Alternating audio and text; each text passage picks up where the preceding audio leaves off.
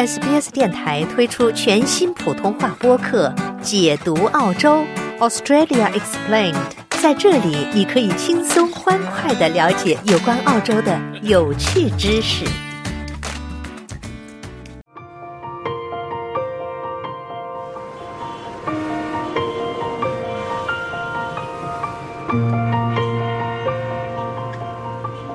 出差实在太多，又照顾不了家里，我好焦虑，好抑郁啊！我真的很讨厌别人的目光，我快被他压垮了，你知道吗？我真的不知道该怎么办。家里老是给我介绍对象，可是我又不想结婚，好煩呐、教育方面成日都同個細路仔有啲矛盾，都唔知點算好。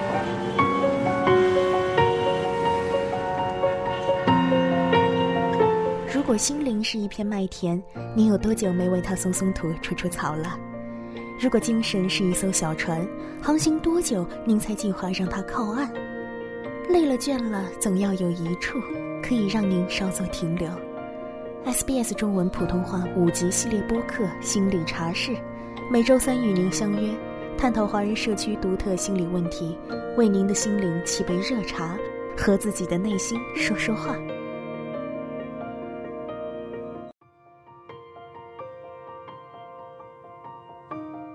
关注心理健康，拥抱阳光生活。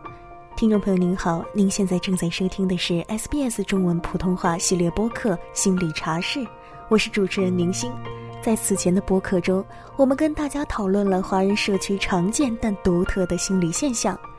原来，在我们的文化中，那些看似每天都在发生、很多人都在经历的事情，都是心理压力的诱因。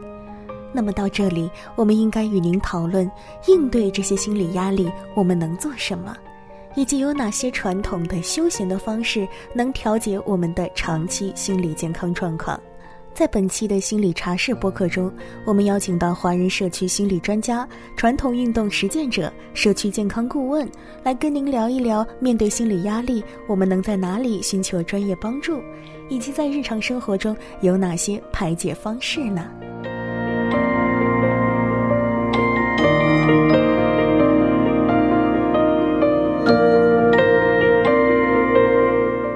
当然了，应对心理危机最直接也是最有效的方式，就是寻求专业心理支持。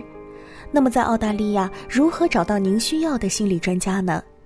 悉尼的临床心理学家马信成 （Norris 马）告诉我们，在澳大利亚，心理健康是被纳入我们的医疗体制的。澳洲对心理健康问题呢，它不是一种狭义，觉得是达到严重精神病才叫心理健康问题，它是一个广义的，就是泛指所有影响到一个人正常的情绪状态。呃，认知功能或者生活幸福感呢，呃，日常生活，比如说学习、工作的表现，都可以称之为心理健康状况。呃，我心里困扰、难过了，而且有时候我是茶饭不思啊，有些影响的话，这个呢，在澳洲的医疗体制里面呢，是算是一个心理健康问题的，所以可以呢寻求啊、呃、你的家庭医生去做一些评估，如果家庭医生也同意的话呢，他可以呢做一些的转介给心理学家、临床心理师啊或者社工师呢做一些的心理呃评估，还有呢相应的一些心理呃干预。您如果觉得语言是一个障碍，在新州，您完全可以通过各种方式找到说您语言的、针对多元文化群体的心理支持。首先，为什么一开始我们建议大家找家庭医生呢？因为很多我们的家庭医生可能都能够比较容易找到啊会讲中文的甚至中国人背景的呃医护人员，他们呢通常也会有中国人背景的一些心理师、社工师的资源在。另外一点呢，在新州呢，它有一这样的一个机构。叫做跨越文化精神健康中心。（Transcultural Mental Health Center of New South Wales）。这个呢是省政府属下特殊的一个呃心理健康单位，起一个桥梁的角色的。给大家举个简单例子哈，比如大家去医院求助，但是在医院呃谈的时候，呃你说医生我呢是有心理困扰，比如说我很惊慌，但是我主要的体现问题不是心理疾病，是比如说我跟我家里很大的冲突了。这个时候，我呢，你需要从文化角度去理解我，不能只是从病症的程度去理解的话，他们医院呢就会连接这一个跨越文化心理健康中心的机构，请到会呃讲中文或者各种不同民族社区的呃心理健康工作者，去跟医院的医生或者相关的政府部门的工作人员去联系，帮助呢提供一个文化上相应的。呃，恰当的心理文化的一个评估，然后呢，提供一些相对应啊文化适当的一些心理上的一些干预措施呢，给主流的这个医护人员的。如果您觉得并不想找临床心理学家或心理咨询师，或者您的心理状况与特定的环境相关，比如学校、工作单位。您也可以尝试这些环境内提供的心理咨询和支持服务。其实澳洲很有意思的点，它在不同的政府机关，比如说学校就有规定，每五百个学生里面就必须要有个心理师啊。这个是从小学、中学到大学呢都是如此的。很多比较大的企业啊，政府部门是一定有的，他们也有一些呢叫 EAP，就是员工援助计划，也是有一些的心理咨询服务的。所以大家如果呢心理上有困扰的话哈，啊，首先呢不一定要觉得哎，我是要不需要有很病才能求助。你有不舒服的话呢，就可以尝试呢去找人帮你找点疏导。那那么问题来了，如果我需要心理健康服务，费用会很贵吗？根据澳大利亚卫生部的信息，心理服务的费用差异很大，取决于您的居住地和服务类型。如果您去看全科医生以及被转介至精神科医生、临床心理学家，Medicare 会承担一部分或全部费用。但是您可能仍然需要支付差额费及 gap fee。根据联邦政府的 Better Access 倡议，人们可以去看心理健康专家，如精神科医生、全科医生、临床心理学家和其他从业人员，并由 Medicare 提供部分补贴。经诊断患有精神障碍并有医生提供诊疗计划的人，每年可以获得十次个人和十次团体联合心理健康服务的医保退款。如果您持私人保险，您需要与供应商查询，看看心理健康服务是否在承保范围之内。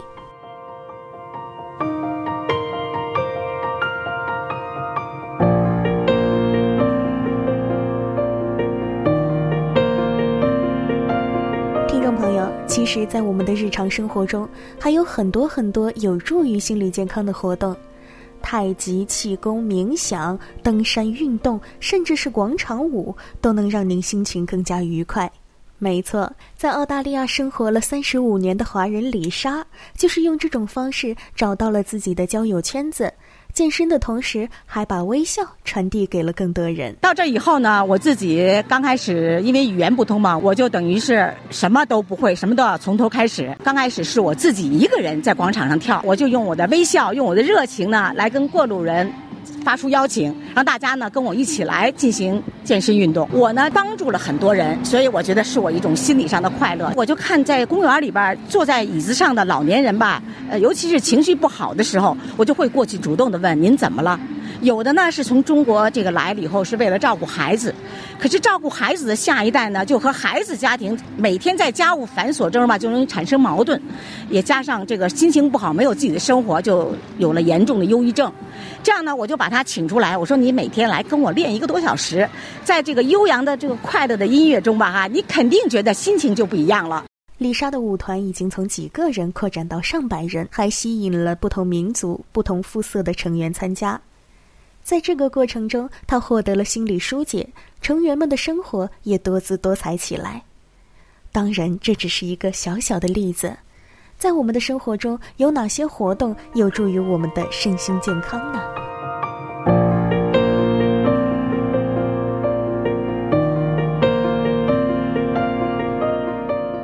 听众朋友，在《黄帝内经》中有句古话，叫“上工治未病，不治已病”。此治胃也，其中治胃病指的就是胃病先防，防患于未然。那么在心理健康领域，我们有哪些方式能够治心病的胃病？在日常生活中维护调节自己的心理健康呢？在节目的下半段，我们就与您分享几个小妙招。首先，您知道吗？华人文化中一些传统运动和传统的医学实践，就有利于您的身心调试。朱天是一位注册中医师，也是资历长达数十年的社区太极拳指导老师。朱天说，自他十九岁接触太极拳以来，他发现这种运动对自己的身心健康有着调试作用。我十八十九岁的时候吧，哈，这个家里有了一些变故，心情非常不好，就用吃东西来补偿，然后人就越来越胖，心情也不好。那个时候还不懂有什么 depression 不 depression 的，这个有不懂有没有忧郁症这样这样的事，就是心情不好，人就越来越胖了。你十八九岁你那么胖，你有时候人家也笑话你嘛。后来我就想了这个办法，想了那个办法，有时候吃吃泻药也没有什么用。最后我就这些，人家说你打打太极吧，哎，我就打太极，越打越喜欢。那就坚持吧，慢慢的也瘦下来了，心情也好了。从这样的契机开始，朱天慢慢拓展自己在太极、气功等养生术方面的认识，并且走上了中医师这条道路。融会这些知识后，他发现中医理论和中华传统养生术在调节心理健康方面是相互联系的。因为中医的理论和气功，特别现在我们有呃医学气功，还有太极，它的原则都是阴阳平衡、调气调血，它都是一个根本的一个道理。只是呢，它用不同的方式使人的身心健康。打太极、打气功，通过你身体动作的升降开合，我们气的运行就是升降开合。那你有了升降开合的这个运动，你把你的气血都运行起来了。而且打太极和打气功呢，它有一个原则，就是用意，不是用你的力气。你想你这些动作，你想你怎么做，你就通过这个气的运行，就把你气血给打通了。你本来你觉得想不开的事儿，你打完了，你觉得哟，这也没什么了不起的了。但是朱天也提醒大家，中医也认为心理压力的成因是复杂的，太极等方式重预防、重调试，并不意味着排斥心理医生和专业的心理帮助。一个人有心理健康、身体健康，但是还要需要自我成长呢。有心理医生对你的帮助，就帮你去成长。但是我们太极气功呢，它也帮助你气血的运行，同时你还要联系内因和外因。对吧？内因就是我们的五脏六腑、七情，还有气血；外因就是天气的变化嘛。你要联系你的这你的心理的这种运行，怎么和内因外因联系起来，你就可以预防了。太极拳是一门武术拳法，有着陈氏、杨氏、武氏、吴氏等诸多流派。从心理健康的角度来说，朱天认为。初学者大可不必过度纠结于派别范式，可以从最基础的八式学起，贵在坚持。比如说，我现在教太极拳，在班里我就教八式，它叫太极八式。第一个呢，就是起势啊，揽雀尾、单边，比如说还有这个搂起腰部，一共有八个，就这八个动作，你先得记住了，你才能走进去。作为初学者来说，他也。太简单，除了升降开合之外，它还有公转自转，它还要气沉丹田，呃，它还要把你的手作为是你的那个腰的延长线，百会朝天、松腰坐胯，这些好多基础的东西，对他们来说也是不简单的。朱天认为，注意站立坐行，把太极融入到日常生活中，这样才对调身养心有积极作用。平时你就要用你的丹田之气走路，你要记住，你这个气要沉下来的时候呢，你才能感觉到你的腿才用力。如果你丹田之气你不沉，你不把平时这个每天的习惯改了，你练太极拳也练不好。还有一个很重要的就是，你的肩膀要在你的胯上头，你的耳朵要在你的肩上的，把它放成一条线，呃，气才能沉到丹田里头。你的百会才能拔起来，然后你走路的时候呢，你不要前脚掌着地，你要是脚跟着地，脚尖翘起来，这个时候呢，你才能把你这个身体挺起来。就把太极的这些技巧呢，要把它放到我们日常生活里。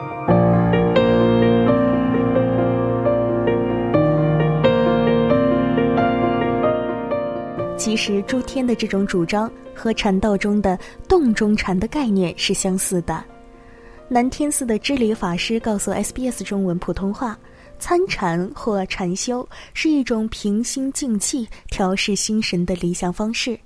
而把禅修等同于宗教的说法，其实是一个误区。其实禅修并不是佛教徒的专利啊，禅修其实也是一种心智的培训哈，它是借由探索身心的经验。让你穿透事物的表象，哈，照见究竟真实，哈，也就是我们所谓的透过现象看本质，哈。所以可以说，禅修是一个自我转化、自我进化的过程，是一个不断向内关照以及自我认识的过程啊。有一句话叫“行也禅，坐也禅，语默动静，体安然”，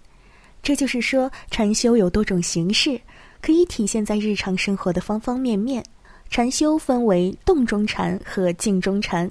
太极就是动中禅的一种表现形式。那么，大多数人更熟悉的与冥想相似的禅坐，就属于静中禅了。禅坐当然有很多的种类啊，但是最常见的可能就是关照自己的呼吸啊。也就是说，在禅坐的过程当中，当你发现自己分心的时候，哈，注意力分散的时候，注意到自己已经分心了，并且将注意力重新再带回到呼吸之上，所以这就是禅坐的训练。那其实透过禅坐呢，也可以获得很多的利益啊，比如说我们可以放松减压哈。我们知道生活的压力呢，很多时候是来自内心的散乱啊。那禅坐就可以帮我们收摄身心、凝神静气啊，产生一种深度的放松，还有心灵的平静。那么初学者如何进入到这个看似神秘莫测的领域呢？其中有五件事情要非常注意的。第一个就是我们要注意饮食的调节啊，吃的太饱就会。百脉不通啊，吃的太少你也会觉得没有力啊，所以其实饮食要能够不饥不饱。修禅的人呢，也应该从饮食当中培养淡泊，还有简朴惜福的生活态度。第二点就是要调整睡眠啊，修禅的人不能放纵睡眠，但是如果睡眠不足，精神涣散呢，也无法专注。我们睡觉的时候呢，应该要提起正念啊。第三点呢是调息哈，一般人的呼吸通常是非常粗糙、非常浮躁的，往往一爬高啊，一上楼梯就可能气喘吁吁啊。那我们平时如果注意调息的话呢？能够让气息维持的悠悠扬扬的，对于我们身心的安定也会有很大的帮助。那我们也可以在日常生活当中啊，比如说走路或者是坐车的时候，也可以关照自己的呼吸。那除了以上提到的几点呢，还有要注意调身啊，也就是说，身体虽然要勤劳，不能懈怠。嗯，平常懈怠懒惰呢，您打坐的时候就会感到容易昏沉，但是身体也不能过度的劳累哈。比如说，有的人生活没有规律啊，作息不正常，经常熬夜，那日夜颠倒时间久了，身体也会感觉不堪重负哈。那另外呢，还有要调心，因为现代生活非常繁忙啊，我们的心意非常的散乱，不能集中，就好像是一匹脱了缰的野马，所以我们叫做心猿意马。调心呢，就是要止息我们的杂念、我们的妄想，让心进入到一个清净光明的境地。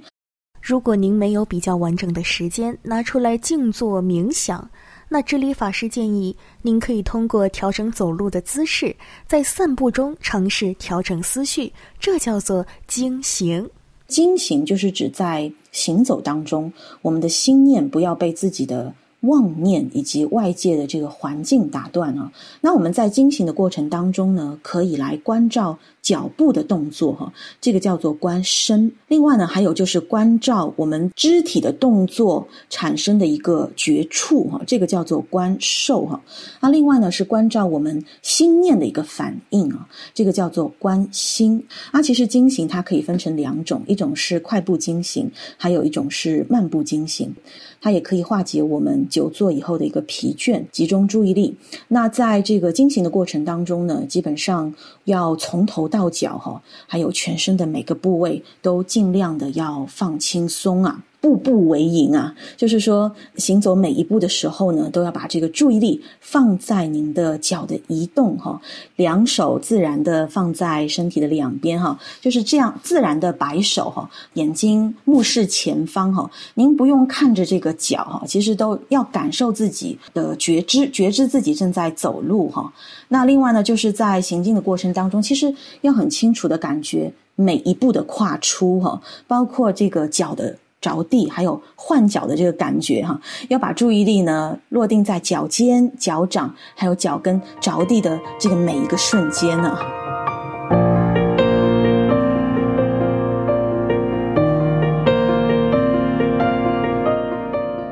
听众朋友，说到时下最火的调试身心的方式，那正念一定是绕不开的。您听到的这个小小的片段，就是正念练习的指导。现在，请您找一个舒适的地方坐下，或者你愿意躺下也可以。伸展双肩，把背挺直。正念是一个心理学术语，也是一种精神训练的方法，对于心理健康有很好的疏解作用。Mindspace 的管理合伙人 Kathy Young 表示。英文的可能学术说法就是一个 mindfulness practice，那我们中文就翻译成正念，正念的一个练习。正念它是一个没有宗教色彩的一个关于我们大脑的一个关于注意力和对自己的 awareness 的一个觉察，一个锻炼我们的观察性的自我，让我们能够回到当下，更好的去 focus 自己。然后在临床上面呢，有大量的这个科学实证研究证明说，在每天做这个。哪怕每天只是做几分钟或者十几分钟的一个正念的练习，都会对我们的这个情绪的稳定、保持注意力的这个专注度，还有我们大脑的一个长期的一个健康。有很好的帮助。那如果你是在职业上会有比较多的这个工作上的压力，可能工作的这个期望比较高，或者工作的节奏比较快，啊，或者说像我们一些年轻的父母，一方面有工作，一方面又有家庭，会比较难有自己的时间。那其实正念练习也是很适合我们这些 professional 和 young parents 的这样的一个练习方式。那么，如何进行正念练习呢？去做这个正念练习，其实它需要的东西是很简单的哈，就是大家其实不需要买瑜伽垫儿，不需要买什么东西，呃，你需要一小段属于自己的不被打扰的时间，然后在一个比较安静的空间里面，啊，比如说你在自己家里面的书房或者自己的房间，把门关上，这样知道说，比如说我留出来二十分钟，然后可以来进行这个练习。那你可以选择睁着眼睛或者闭着眼睛来做这样的一个练习。在入门的时候，我们可能会。做一些，首先是呼吸的练习，几个深呼吸，一二三四五十五下，把它呼进去，然后停五秒钟，五秒钟把它给呼出来。一到两分钟的这个深呼吸调整进入状态之后，我们可以来做一个身体扫描的一个练习，从头到脚或者从脚到头，我们把注意力集中在身体的部分，去观察我身体此刻是什么样的一个感受，不带评判的去接纳我现在的一个感觉。你在这个过程中，你会感觉到自己的这个注意力被慢慢的收回来来聚拢，这样其实是在给你大脑一个时间去 improve 它这个我们叫。brain function 这种 elasticity 这样的一个大脑的这个注意力的一个能力。正念练习种类多样，有的类似睡前冥想改善睡眠，有的专注于饮食观察，比如一边看电视一边吃饭，不小心吃多了就可以尝试正念饮食；而在散步时也可以尝试行走正念，收摄身心，感受思想和身体的连接。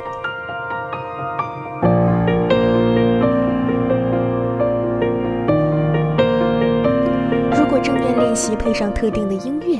跟随音乐的流动调节思绪，这就是音乐正念。音乐正念就是借助各种疗愈的声音，比如原住民和非洲古音乐、低级里杜管、印度拉格音乐等等，借助这些音乐元素进行正念练习。悉尼大学教育学博士、中国二级心理咨询师陶向一致力于研究音乐对成长的作用。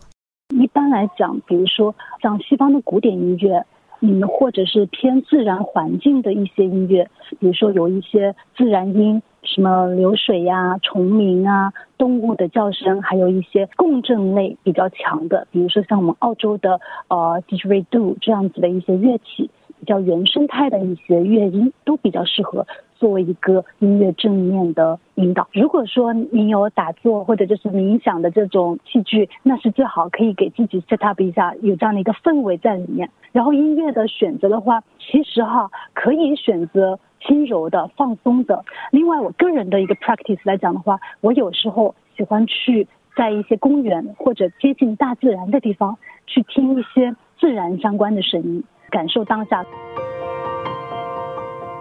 好了，听众朋友，以上就是心理茶室第五集的内容。本播客共计五集，每周三在 SBS 中文网站 sbs 点 com 点 au 前斜杠 Chinese、SBS Radio App、苹果播客、谷歌播客、Spotify 等您喜欢的播客平台播出。欢迎您收听、关注和下载。我是宁心，感谢您的收听和陪伴，祝您身心健康，阳光相随。了解澳洲，融入澳洲，欢迎登录 sbs 点 com 点 au 前斜杠 language 前斜杠 mandarin，获取更多澳大利亚新闻和资讯。